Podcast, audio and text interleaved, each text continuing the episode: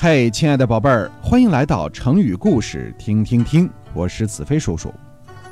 在上一集，咱们讲了刺史董卓进入洛阳之后，大权在握，他废了少帝刘辩，立陈留王刘协为皇帝，而且呢，他嚣张跋扈，毒死了刘辩的母亲何太后。这还不算完呐，董卓进京之后。放纵自己手下的士兵，给我抢，抢钱抢女人。洛阳那是当时的首都啊，有钱人很多，还有不少的皇亲国戚、贵族富豪。董卓的士兵不管那一套，挨家挨户的闯进去，是见什么抢什么，而且还起了个名目，说这叫搜牢。就是保护治安的意思。大伙儿听听，这哪是保护啊？这比土匪还凶狠呐！更过分的事儿，董卓还叫人刨开了汉灵帝的坟，把里边藏的珠宝都拿出来给分了。这么一来，他手下的将士们都竖起大拇指，夸董卓说：“您呐，真够意思。”有一天。董卓带着兵马耀武扬威地出了洛阳，正赶上老百姓在祭祀神灵，大街上啊，这男男女女又是唱又是跳，甭提多热闹了。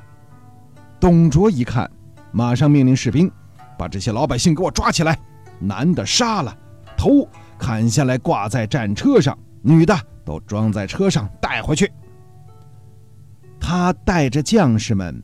浩浩荡荡地回了洛阳城，这将士们连喊带吆喝，有的还唱着歌，真的好像打了一场胜仗似的。可再看他的车队，惨不忍睹啊！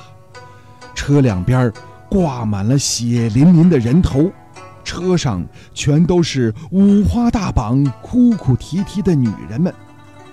回到洛阳之后，董卓下令。人头烧掉，这些女人们分给士兵们做奴隶。朝廷上有了这么一个想杀就杀、要抢又抢的大魔王，老百姓是怨气冲天呐。各州各郡的首领也都把董卓看成是大祸根，他们打算联合起来一起讨伐董卓。可是。当时董卓的势力太大了，而且他身边有天下第一猛将吕布、吕奉先保护着，谁能打得过他呀？文武百官只能是背后咬牙切齿的骂，可谁都没什么好办法。就在这个时候，一个并不起眼的校尉，一个军队里的中层干部，居然毛遂自荐。主动说要去刺杀董卓，这让大伙儿对他是刮目相看。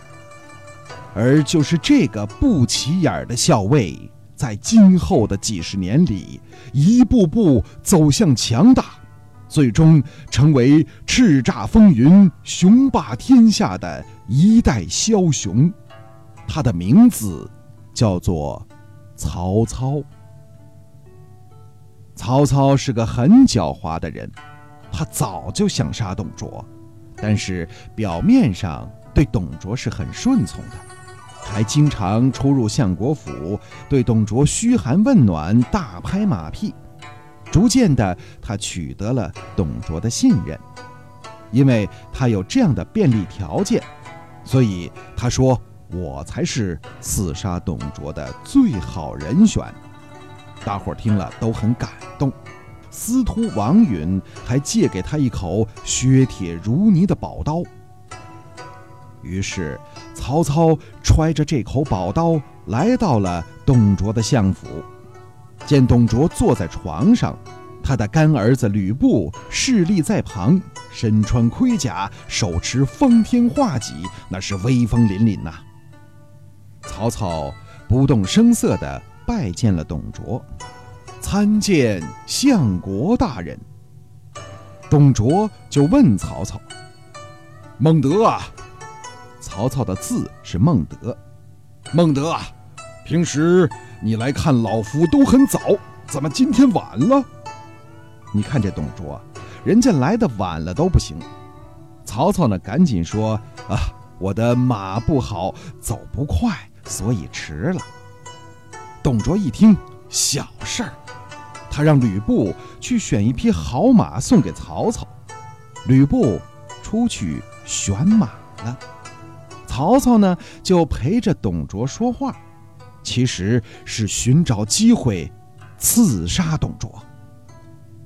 我们说过，董卓是个大胖子，坐的时间长了，他会觉得很累，而且当时天气也热，跟曹操聊了一会儿，就觉得这上眼皮儿跟下眼皮儿开始打架，犯困了。于是他就躺下想打个盹儿，他是侧躺着背对曹操的。曹操一看这种情形，顿时心头狂跳，机会来了。于是他静静地等待了一会儿，估摸着董卓睡着了。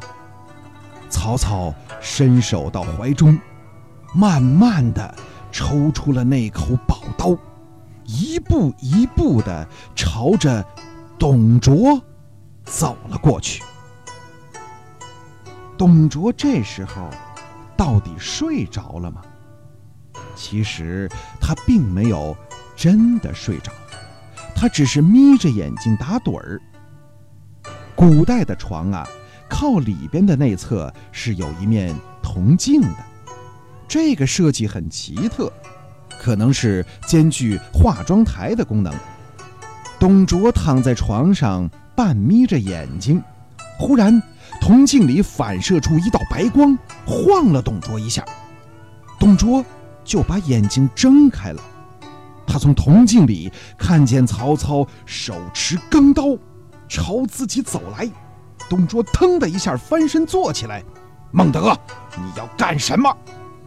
曹操本来想一不做二不休，索性冲上去宰了董卓。